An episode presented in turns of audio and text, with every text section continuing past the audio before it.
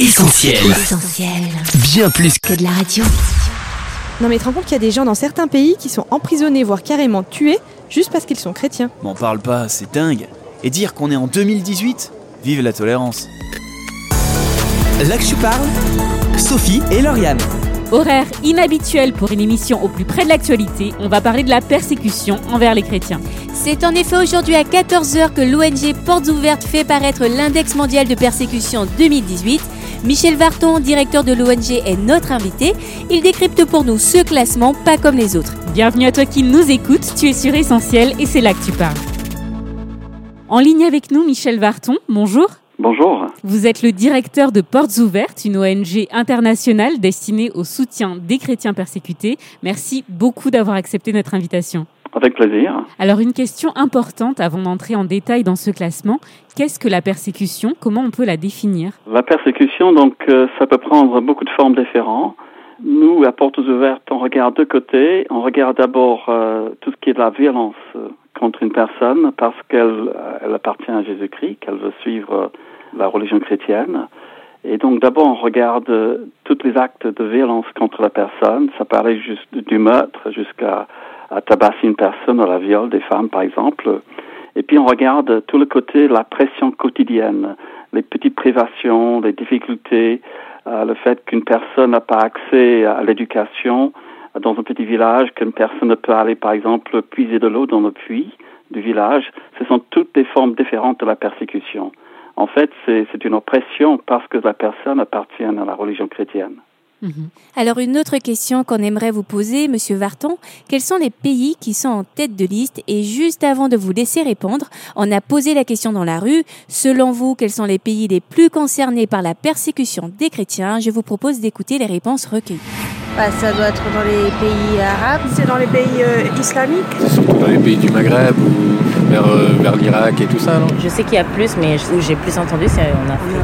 Oui, au Moyen-Orient. Alors Michel Varton, qu'en est-il?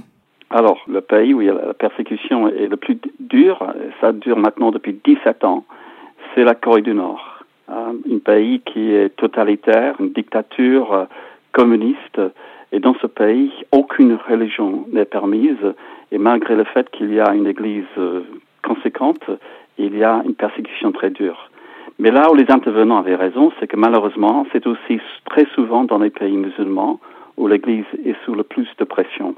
Après la Corée du Nord, par exemple, nous avons cette année Afghanistan, la Somalie, le Soudan et le Pakistan. Donc euh, tous les pays où les chrétiens sont persécutés parce que c'est une minorité dans une- un pays islamique. Et alors est-ce qu'il y a un chiffre marquant peut-être à retenir pour cet index 2018, des différences à noter par rapport à l'index de l'année dernière? Alors, euh, la première chose, c'est que nous voyons toujours une augmentation d'année en année. Et cette année encore, cinquième année de suite, autour du monde, davantage de persécutions contre l'Église. Euh, 215 millions de chrétiens qui sont euh, persécutés pour leur foi, sous une persécution forte. Ça veut dire à peu près un chrétien sur douze dans notre monde aujourd'hui qui est persécuté. Et puis trois pays qui, où la, la persécution est très intense, donc euh, la Corée du Nord, comme nous avons dit. Juste après, très très proche, il y a l'Afghanistan et la Somalie. Michel Varton, si on s'intéresse maintenant à la Libye, qui était au cœur de l'actualité 2017 avec la découverte d'un marché aux esclaves de migrants, dans l'index 2018, on voit que ce pays connaît une forte augmentation de la persécution et se classe ainsi en septième position. Que pouvez-vous nous dire là-dessus?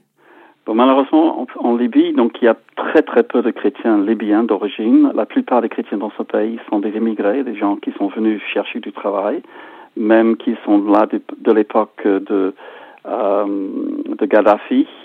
Et cette petite population, ces immigrés, sont extrêmement maltraités.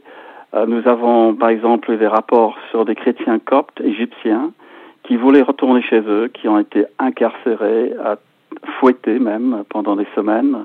Donc, euh, contre les chrétiens qui sont des émigrés, il y a une, euh, une persécution malheureusement très cruelle actuellement. Alors un autre pays sur lequel euh, on aimerait mettre la lumière, puisque dans quelques minutes, on va recevoir dans nos studios un pasteur indien qui a connu euh, de fortes persécutions dans son pays. L'Inde figure euh, en onzième position du classement et il a connu une forte augmentation de la persécution. Comment on peut expliquer cela? Ça fait maintenant malheureusement quelques années que l'Inde prend une tournure.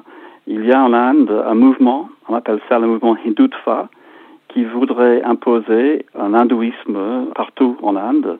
En fait, il y aura plus de place pour ceux qui ne sont pas hindous, ni les chrétiens ni les musulmans. Et ce mouvement qui existe depuis des années, mais qui prend de plus en plus de l'ampleur, euh, est plus ou moins protégé par le parti politique qui a le pouvoir, par le Premier ministre euh, Narendra Modi. Et donc, euh, il y a tout un climat. Euh, il y a même eu des déclarations publiques qu'on voudrait que l'Inde soit un pays à 100% hindou d'ici 3-4 ans. Évidemment, ça, c'est pas possible, mais ça démontre un petit peu la volonté et le message qui est communiqué par euh, des hommes et des femmes politiques. Portes ouvertes, par exemple, cette année, nous avons enregistré plus ou moins 600 actes de persécution violente contre les églises, contre les pasteurs, les prêtres, contre des responsables, contre des familles chrétiennes. C'est à peu près euh, 50% de plus que l'année dernière. Et donc, euh, un peu partout, nous voyons une augmentation de persécution contre l'Église, malheureusement, en Inde. Et c'est un pays qui nous inquiète énormément vu la tournure des choses. Et alors, euh, autre aspect assez surprenant, on découvre que la Syrie, en 15e position, a connu en 2017 une forte baisse de la persécution. Est-ce que vous pourriez nous en dire plus? Oui, alors les deux pays qui ont été libérés de Daesh, de, l'État islamique, c'est l'Irak et la Syrie. L'Irak est resté plus ou moins le même par rapport à l'année dernière. La Syrie, par contre, nous avons vu une baisse de persécution largement parce qu'il y a eu moins d'actes de violence contre les chrétiens cette année. Alors, euh, on prend toujours ça avec un petit peu de attention parce que parfois les informations, nous n'avons pas toutes les informations dans le pays. Du fait qu'il y a la guerre civile, on ne sait pas exactement ce qui se passe partout. Mais il nous semble que du côté de la violence contre l'Église, il y en a moins.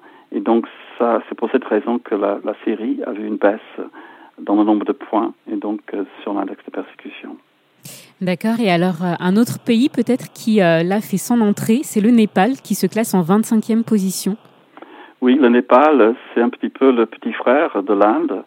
C'est un pays qui est aussi très influencé par l'hindouisme et qui prend un petit peu, qui marche dans les traces de l'Inde. Et malheureusement, donc, euh, on a vu vraiment une, une, une détérioration de la situation pour l'Église au Népal. Je vous donne juste un petit exemple. Il est interdit pour les chrétiens d'enterrer les chrétiens dans les cimetières et les chrétiens doivent aller dans les forêts pour enterrer leurs proches parce que dans ce pays, on n'a pas le droit d'enterrer un chrétien dans un cimetière. Hmm. Alors Michel Vartan, la persécution des chrétiens, on en parle peu dans les médias. Euh, chaque année, Portes Ouvertes publie cet index de persécution détaillé et complet. Est-ce que vous pourriez nous en dire plus sur le but de l'ONG alors, Portes ouvertes existe maintenant depuis une soixantaine d'années. Notre but, depuis le début, c'est d'aider sur place les chrétiens qui sont persécutés pour leur foi. Donc, une grande partie de notre action est tournée vers les pays. Nous avons des partenaires sur le terrain, dans les pays, et nous apportons une aide très pratique, très matérielle pour les chrétiens, pour les églises, pour aider les gens à faire face à la persécution. Et ici, dans les pays il n'y a pas la persécution en Occident, notre but, c'est d'informer les gens, à toucher les églises, les chrétiens, pour qu'ils prient pour leurs frères et sœurs qui sont persécutés. C'est tout à fait normal au sein de l'Église. Et puis nous voulons aussi informer les, médias et les hommes et les femmes politiques pour, qu'on puisse soulager, aider l'Église persécutée par d'autres moyens, par la, pression euh, diplomatique par exemple. Un beau travail en tout cas. Alors, euh, une dernière question avant euh, de vous quitter, Michel Barton. Pourquoi la persécution? Avant de vous laisser répondre, on a voulu recueillir justement la réponse de nos sondés. On écoute. Différence de religion, de comportement, de... Voilà, je sais pas. Qu'elle devient trop importante dans le pays et du coup, bah, ça leur fait peur. Mais je pense que c'est aussi parce qu'il y a plusieurs euh, religions et que les personnes, ils, ils veulent pas ben, que ça parle de Dieu, de la Bible. Alors, Michel Varton, pourquoi la foi en Jésus dérange-t-elle autant? C'est une très bonne question. Je pense qu'il euh, y a plusieurs réponses à cette question. Je pense qu'il y a un côté où euh, euh, on vit dans un monde qui veut chercher une sécurité dans le passé, dans nos, nos traditions. C'est un pays qui cherche le nationalisme partout dans le monde. Et donc, euh, tout ce qui est chrétien est souvent vu dans ces pays comme quelque chose d'étranger, de, de l'extérieur, importé, et c'est mal vu. Et donc, c'est une raison pour laquelle les chrétiens sont persécutés autour du monde. Mais euh, je pense que les chrétiens eux-mêmes se rappellent que euh, dans la Bible, Jésus-Christ lui-même a été persécuté, il a été emmené jusqu'à la croix, il a été euh, cloué à la croix. C'est un acte de persécution par les autorités à l'époque. Et comme les chrétiens sont appelés à marcher dans ses pas et suivre Jésus-Christ, bah, c'est un peu normal que nous aussi, les chrétiens, sont euh, pas toujours bien, bien accueillis dans notre monde. Nous avons un message qui parfois dérange, qui n'est pas toujours accepté, et c'est pour cette raison-là que les chrétiens sont persécutés dans le monde aujourd'hui. Eh bien, Michel Varton, un grand merci d'avoir partagé euh, avec nous votre analyse de l'index mondial de persécution 2018. Pour euh, tout renseignement supplémentaire, on va inviter nos auditeurs à se rendre peut-être sur le site de l'ONG. C'est www.portesouvertes pluriel, donc portesouvertes.fr. Très bien. Eh bien, encore euh, merci et peut-être à bientôt pour un prochain dossier. Au revoir. On va maintenant marquer une pause en musique avec I'm Not Alone de Plumb. On se retrouve d'ici quelques minutes pour la suite de ce dossier avec un témoignage bouleversant à ne surtout pas manquer. When I run away, you tell me that's okay, you'll find me. So come find me. And when I feel Là que je parle, Sophie et Lauriane. Vous êtes sur Essentiel cette semaine, horaire exceptionnel pour une émission spéciale. Et oui, alors que l'ONG internationale Portes Ouvertes vient de publier l'index mondial de persécution 2018, Michel Vartan, le directeur de l'association, était en ligne avec nous pour décrypter ce classement, Sophie. Et derrière ces chiffres, Lauriane et ces données se cache une terrible réalité. C'est ce qu'on découvre tout de suite avec le témoignage bouleversant de notre prochain invité. Je parle, Sophie et Lauriane. Daniel Sinapati, bonjour. Hello. Bonjour. Vous êtes pasteur en Inde, dans la région d'Orissa, et vous êtes le fondateur et directeur de la India Good News Mission, une organisation chrétienne qui existe depuis 1984. Yes. Tout à fait. Merci beaucoup d'avoir accepté notre invitation. Thank you so much. Merci beaucoup. Alors, vous êtes issu d'une famille hindoue, mais en 1980, vous avez décidé de venir à la foi chrétienne. Pourquoi ce revirement? Oui, je suis né et j'ai été élevé dans une famille hindoue. Mon père adorait les idoles dans le temple. Moi-même, je persécutais les chrétiens. Mais en 1980, j'ai participé à une croisade missionnaire. Et j'ai entendu l'évangile de Jésus-Christ, l'unique sauveur du monde. J'ai entendu que je pouvais avoir le pardon de mes péchés. J'ai reçu Jésus comme mon Seigneur et Sauveur personnel et je déclare aujourd'hui que je suis enfant de Dieu. Comme il est écrit dans Jean chapitre 1 verset 12, à tous ceux qui l'ont reçu et qui croient en son nom, il donne le pouvoir de devenir enfant de Dieu. Et aujourd'hui, je peux dire que je suis dans le chemin que Jésus m'a ouvert. Alors, euh, Daniel Senapati, en Europe, depuis déjà euh, quelques dizaines d'années, il y a une fascination, on peut le dire, pour euh, les religions d'Extrême-Orient. Le bouddhisme, l'hindouisme évoquent souvent pour les gens la paix du cœur, une harmonie de l'âme dans un esprit très pacifiste. Qu'en est-il réellement? Est-ce que l'image qu'on s'en fait ici en Occident est vraiment fidèle à la réalité? Vous savez qu'en Inde, il y a beaucoup de religions différentes le bouddhisme, le jaïnisme, l'hindouisme, mais il y a aussi des chrétiens. Dans l'hindouisme, ils adorent 33 millions de dieux et de déesses. Ils adorent des idoles. Ils adorent 33 millions de dieux et de déesses, mais ils ne connaissent pas le nom de ces 33 millions de dieux. Du Ram, laquelle Sitla, Sri Krishna, Durga, Kali sont les principaux dieux et déesses. Mon père et moi étions des adorateurs d'idoles. Mais dans l'hindouisme, il n'y a pas de paix, ni de joie. L'hindouisme ne peut accorder le salut. Les dieux hindous ne peuvent se sauver eux-mêmes. Comment nous accorderait-il le salut? Jésus-Christ est mort pour nous. Il a donné sa vie et trois jours après, il est ressuscité. Il est le Dieu vivant. Maintenant, notre peuple réalise cela. Jésus est le véritable Dieu. Beaucoup d'hindous viennent à la foi chrétienne en secret, pas de manière ouverte, parce qu'ils craignent la réaction de leurs parents ou de leur communauté. Pourtant, jour après jour, des hindous reçoivent Jésus-Christ dans leur cœur. Il y a aussi des personnes issues du jaïnisme, une autre branche de l'hindouisme, le jaïnisme dharma.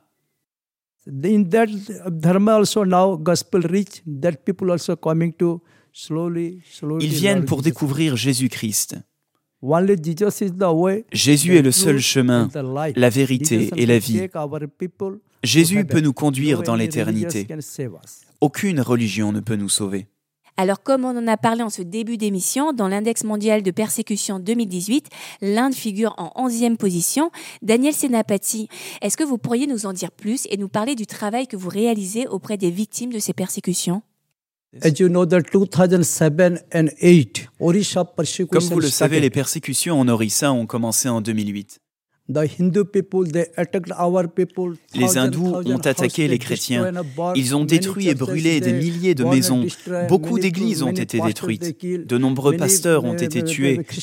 Beaucoup de chrétiens ont été tués. De nombreuses femmes ont perdu leurs époux pendant ces temps de persécution.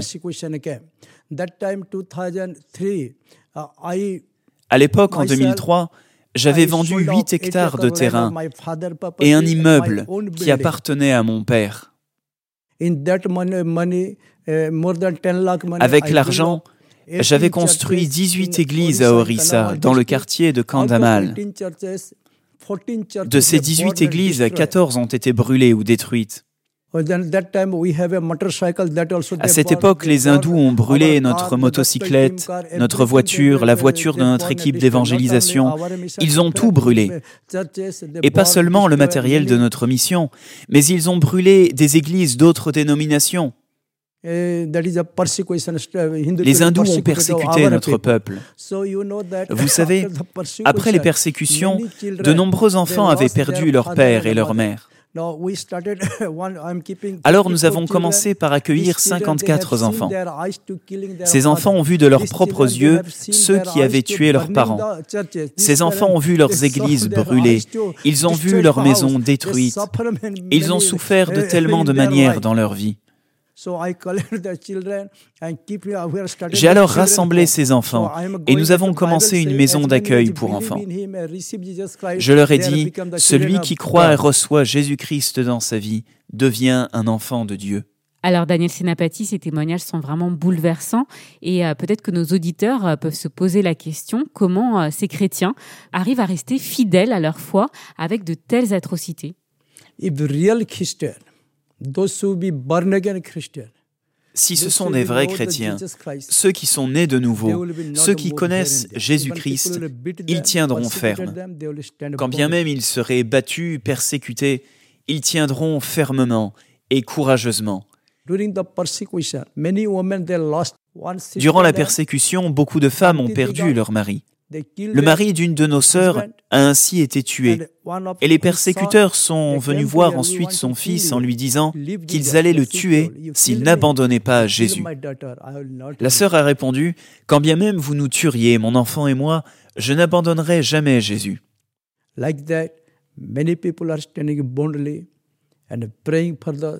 Ainsi, beaucoup de personnes tiennent ferme et prient pour les âmes qui périssent. C'est encore là un témoignage fort. Est-ce que vous auriez un dernier message à laisser à ceux qui nous écoutent?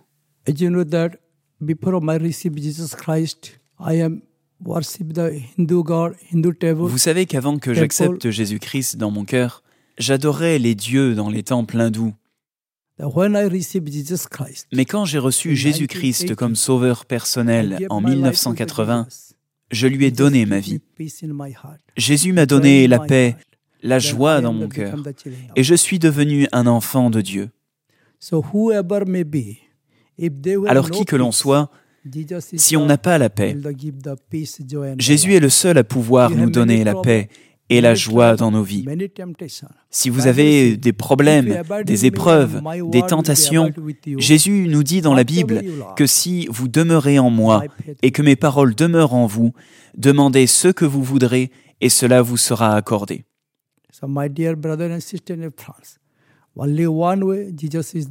Mes chers frères et sœurs de France, il n'y a qu'un seul chemin. Jésus est le chemin pour ta vie. Si tu donnes ta vie à Jésus, il prendra soin de toi. Il peut guérir tes maladies, il peut t'enlever tes fardeaux. Abandonne-lui tes fardeaux. Il prendra soin de toi et tu seras béni. Eh bien, Daniel Senapati, merci beaucoup pour cette interview. On vous souhaite un bon retour en Inde et euh, une très bonne continuation dans votre travail. Merci beaucoup. Merci beaucoup.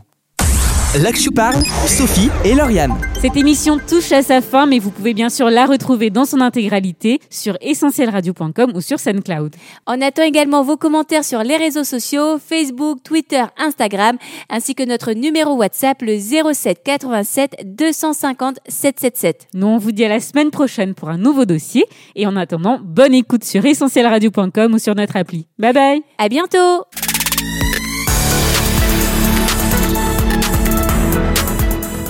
Hello Essentiel, je voulais juste remercier l'équipe de L'Actu Parle pour cette super émission. Continuez comme ça. Merci, à bientôt. Coucou L'Actu, je voulais réagir à votre dernière émission sur l'alimentation et notamment sur le point que vous évoquiez sur le gaspillage alimentaire. Ben, je trouve qu'on gaspille beaucoup trop aujourd'hui et euh, ben, une petite suggestion, ce serait super si vous pouviez en faire une émission, Sophie et Lauriane. Donc euh, merci pour tout ce que vous faites, c'est super intéressant. À très bientôt. Salut à toute l'équipe de l'Actu Parle. Je voulais vous remercier pour votre dossier sur euh, l'alimentation. Je suis pas un adepte du bio, mais en tout cas votre dossier et puis la, la qualité de vos intervenants, on le mérite de poser des questions et voilà, je voulais vous remercier pour votre bon travail. Je parle, Sophie et Lauriane. On retrouve, tous nos programmes sur essentielradio.com.